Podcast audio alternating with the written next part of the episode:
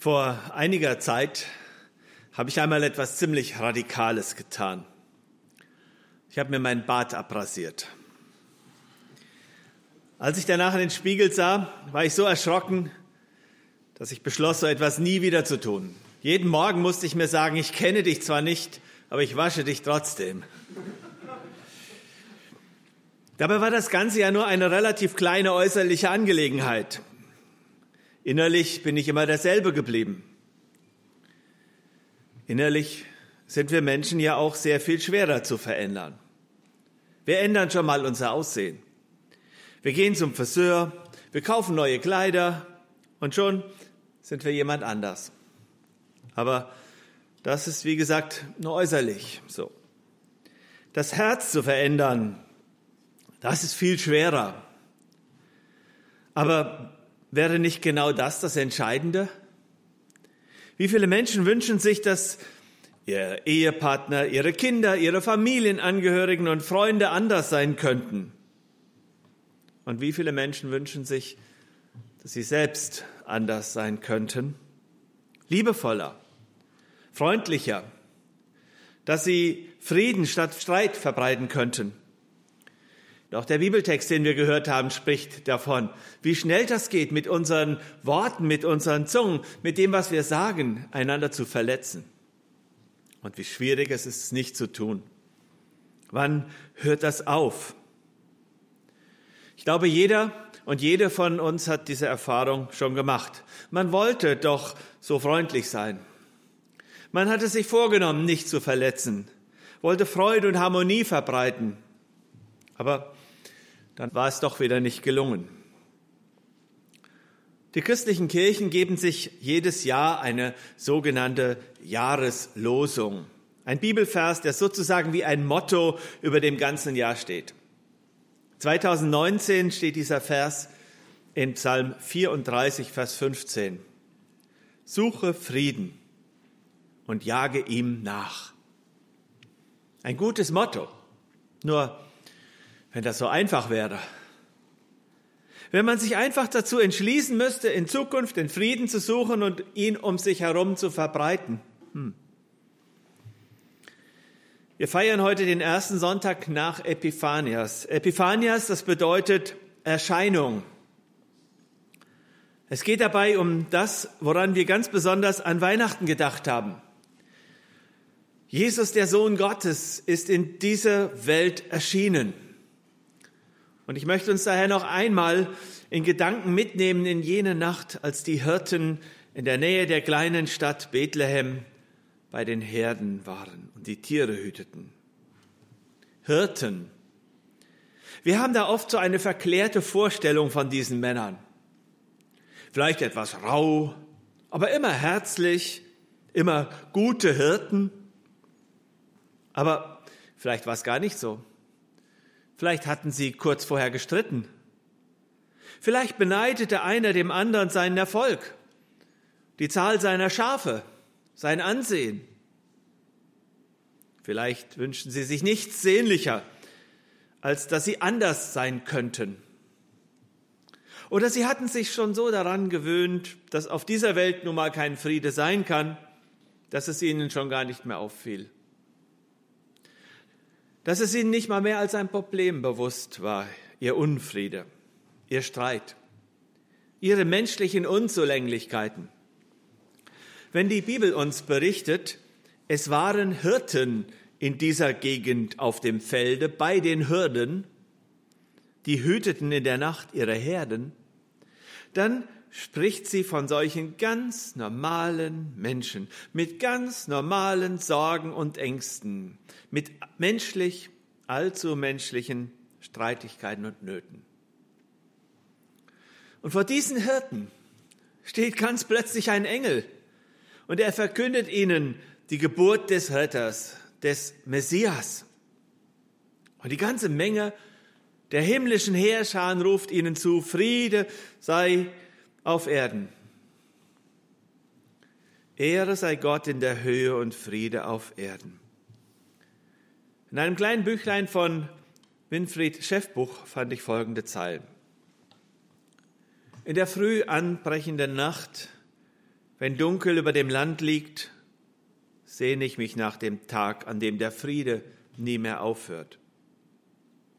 Doch wenn jetzt die frostigen Winde durch die verlassenen Straßen fegen, friere ich in der Kälte der Nacht. In den Häusern brennen Lichter, gemütlich, warm und hell. Weihnachten steht vor der Tür. Es wird nicht dunkel bleiben über denen, die in Angst sind.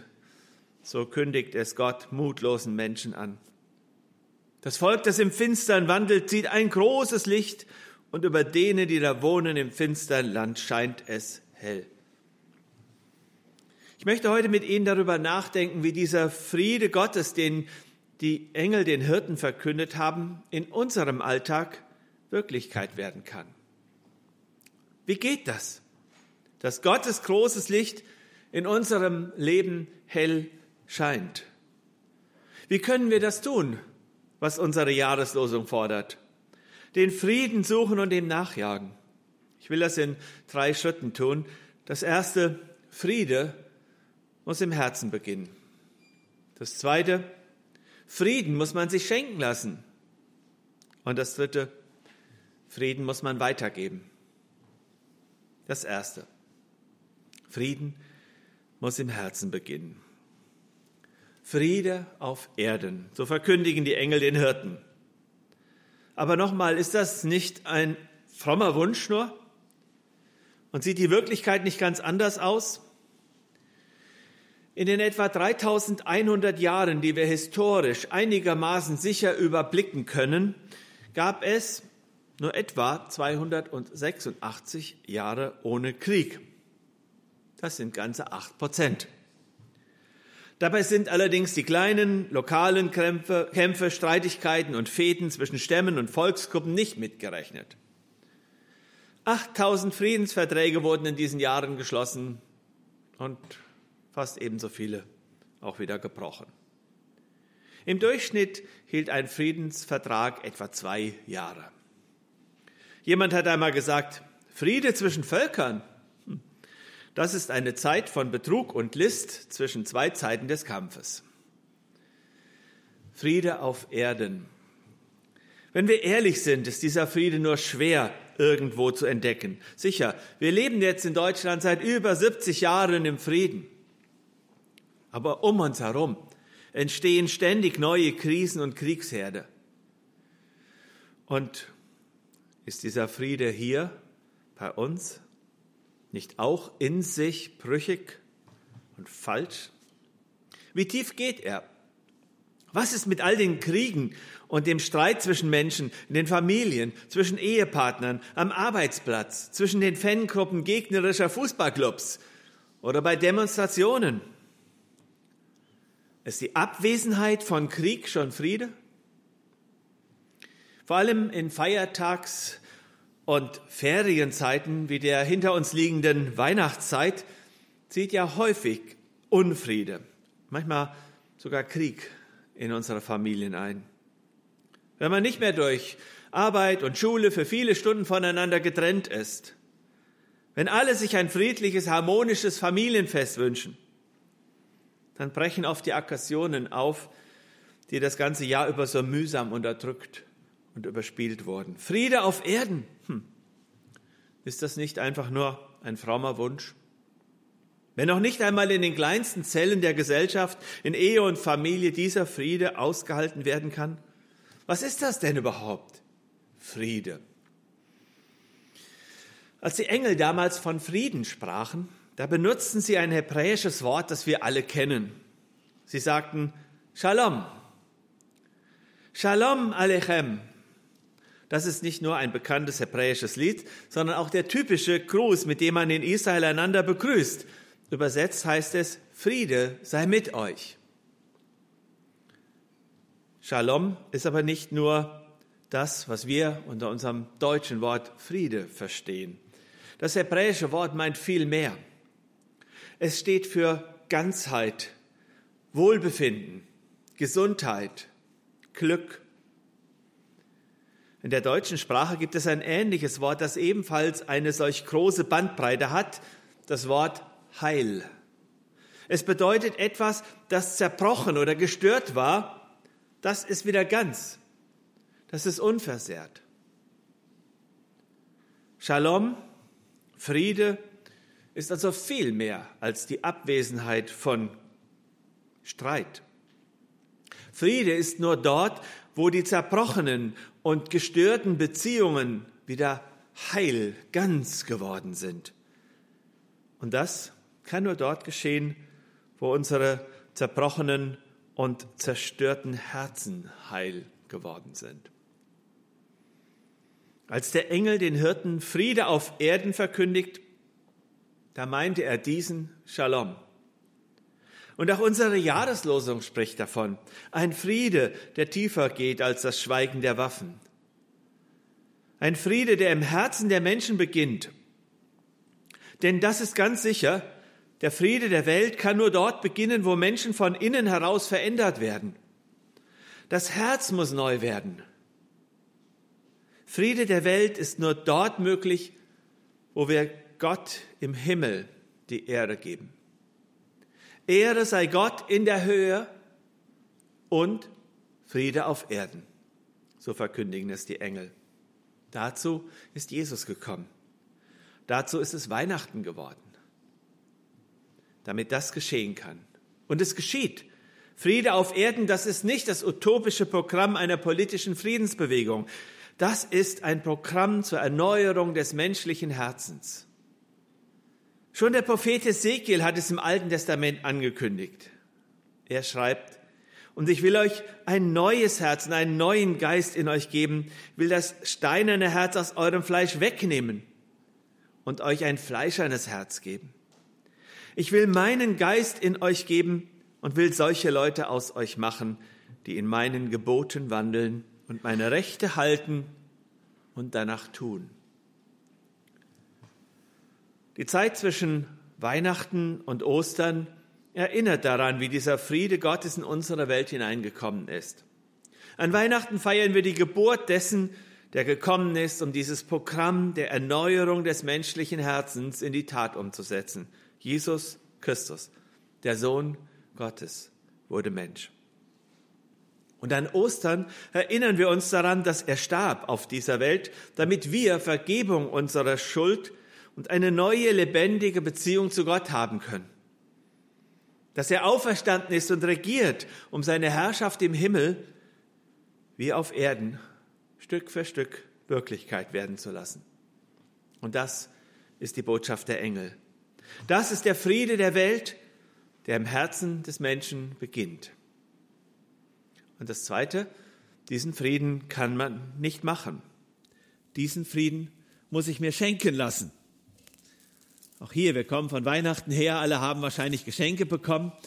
Und wir wissen, was man mit Geschenken machen muss. Man muss es sich erst einmal geben lassen. Denken wir noch einmal zurück an die Nacht bei den Hirten. Plötzlich waren die Engel wieder weg. Das Licht war verschwunden. Alles war wie vorher. Vielleicht geht es Ihnen gerade auch so. Da hat man sich wochenlang auf Weihnachten gefreut und kaum hat man die ersten Kerzen angezündet, ist schon wieder Alltag. Ich kann mich jedenfalls noch gut daran erinnern, wie wir als Kinder immer auf Weihnachten hingefiebert haben. Und dann war ganz plötzlich wieder Januar und die Schule fing an. Der Alltag hatte die Hirten wieder. Die Schafe blökten, die Ziegen meckerten. Das war vermutlich das Einzige, was die Hirten sicher machte, dass sie nicht geträumt hatten. Die Tiere waren ja vermutlich durch die Lichterscheinung und durch die Engel ebenfalls wach und unruhig geworden. Aber sonst war nichts übrig geblieben. Nicht ein einziger Engel war zurückgeblieben. Und wo war diese große Freude und der Friede auf Erden? War jetzt nicht wieder alles so wie vorher auch? Sollten sie die Tiere beruhigen und sich für den Rest der Nacht wieder hinlegen und dann morgen weitermachen wie bisher? Die Hirten entschlossen sich, etwas völlig anderes zu tun. Sie machten sich auf den Weg nach Bethlehem. Dort sollte dieses neugeborene Kind zu finden sein, das sie Engel als Heiland, als Retter, als Messias angekündigt hatten. Der König der ganzen Welt sollte in einer Futterkrippe liegen. Als die Hirten sich damals auf den Weg nach Bethlehem machten, da fanden sie dort wirklich das neugeborene Kind in Windeln gewickelt in einer Futterkrippe liegen. Einen anderen Platz hatten Maria und Josef für den Retter der Welt nicht finden können. Aber die Hirten fanden etwas. Als sie dieses Kind sahen, wussten sie, dass ihre Suche zu Ende war. Nicht nur die Suche dieser Nacht, sondern die Suche ihres Lebens. Die Engel hatten gesagt, dass dieses neugeborene Kind der Heiland sei, der Heiland, der alles heil macht. Alles, was in ihrem Leben und was in unserem Leben zerbrochen war und ist. Der, der wirklich Frieden schaffen kann. Frieden, der in unserem eigenen Herzen beginnt. Wenn daher unsere Jahreslosung uns auffordert, den Frieden zu suchen, dann können uns diese Männer von damals helfen. Sie suchten nämlich an der richtigen Stelle. Sie suchten und fanden Jesus, den Friedensbringer. Die ersten, die den neugeborenen Jesus, den König der Welt begrüßten, die hatten selbst nichts zu bringen. Keine Geschenke. Kein Gold, Weihrauch, Myrrhe. Nichts. Aber sie selbst wurden beschenkt, als sie dieses Kind fanden, den Heiland fanden. Denn Weihnachten macht es uns deutlich. Geschenke muss man annehmen. Und Frieden kann man sich nur schenken lassen. Friede muss in unserem Herzen beginnen. Wir können diesen Frieden nicht machen, sondern nur annehmen. Auch heute bietet Gott Ihnen diesen Frieden an. Jesus Christus hat dafür sein Leben gelassen. Das Kind in der Krippe ist ja auch der Mann am Kreuz, der für ihre und meine Schuld starb. Und er ist der Auferstandene, der heute lebt und König aller Könige ist. In dem schon erwähnten Büchlein von Winrich Schäffbuch fand ich auch den folgenden Text. Wo blieben denn die Nachbarn? Dort beim Stall von Bethlehem wohnten doch auch noch andere Leute. Haben die wirklich nicht mitbekommen, was da geschah? Die Hirten erzählten doch überall, was zu ihnen über dieses Kind in der Krippe gesagt wurde. Bestimmt haben es noch in der Nacht viele Bewohner von Bethlehem erfahren. Offenbar aber machte sich niemand auf, um Jesus anzubeten. Sie hörten alle vom Frieden, den Gott einer zerstrittenen und leidenden Welt geben will. Sie fanden ihn aber nicht.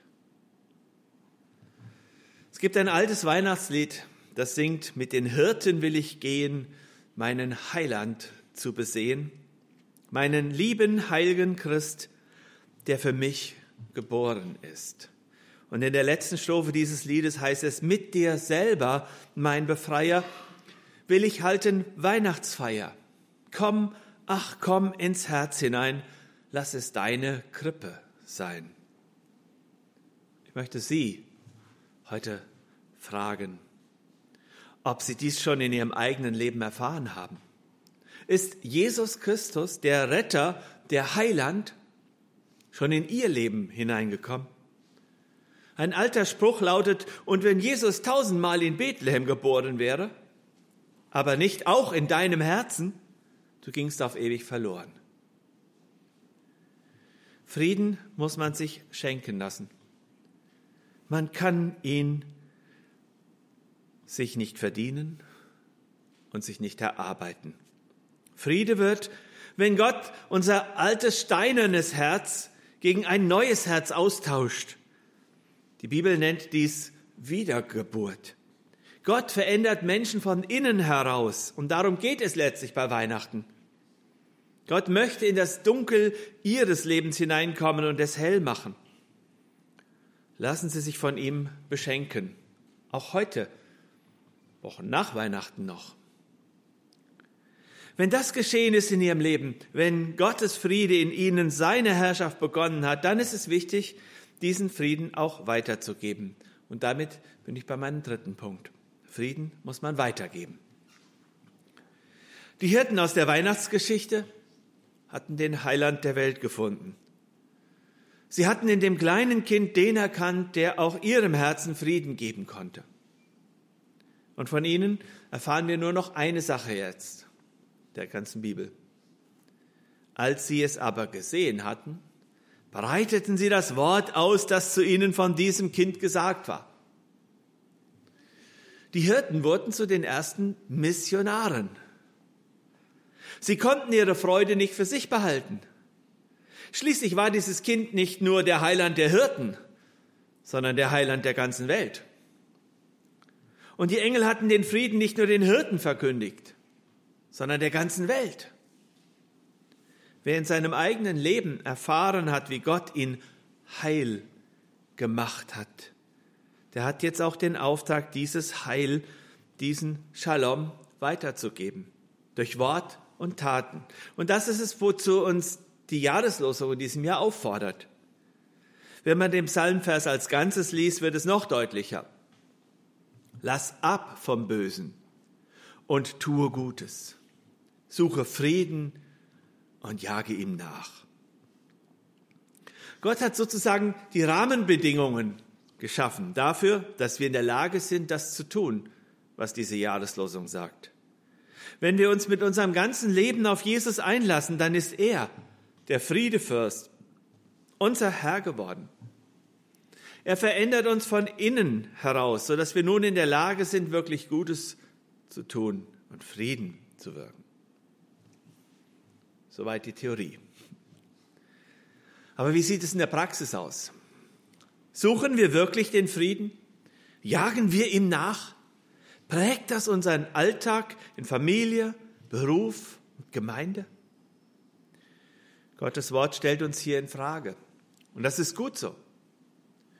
Denn es gibt niemand, der sich jetzt einfach beruhigt zurücklehnen könnte, weil er das ja schon perfekt beherrscht. Der Fürst des Friedens, das ist immer nur Jesus. Wir sind und bleiben auf dem Weg. Wichtig ist nur, dass wir das auch sind, auf dem Weg. Dass wir den Frieden suchen und ihm nachjagen dass es uns wirklich wichtig ist, wie wir leben und was andere Menschen durch uns erfahren. Wenn wir dabei die Grundbedeutung des Wortes Frieden, Shalom noch einmal beachten, dann wird deutlich, was das für uns bedeutet. Den Frieden eines anderen Menschen zu suchen, das bedeutet für ihn das Beste zu wollen, sein Heil, seine Gesundheit, seinen Frieden. Das ist es übrigens auch, was die Bibel mit dem Wort Liebe meint, wenn sie uns auffordert, unseren Nächsten zu lieben wie uns selbst. Vielleicht nehmen Sie sich heute einmal bewusst die Zeit, darüber nachzudenken, für wen Sie ganz konkret zum Friedensbringer werden können. In Ihrer Familie, auf Ihrer Arbeitsstelle, in Ihrer Gemeinde. Was braucht diese Person? Wo fehlt ihr etwas? Wo ist ein Shalom, ein Heilsein irgendwie beschädigt? Was können Sie tun, um das zu ändern? Das kann sehr praktisch aussehen. Vielleicht braucht jemand eine finanzielle Unterstützung oder einfach einen Menschen, mit dem er reden kann, der zuhört.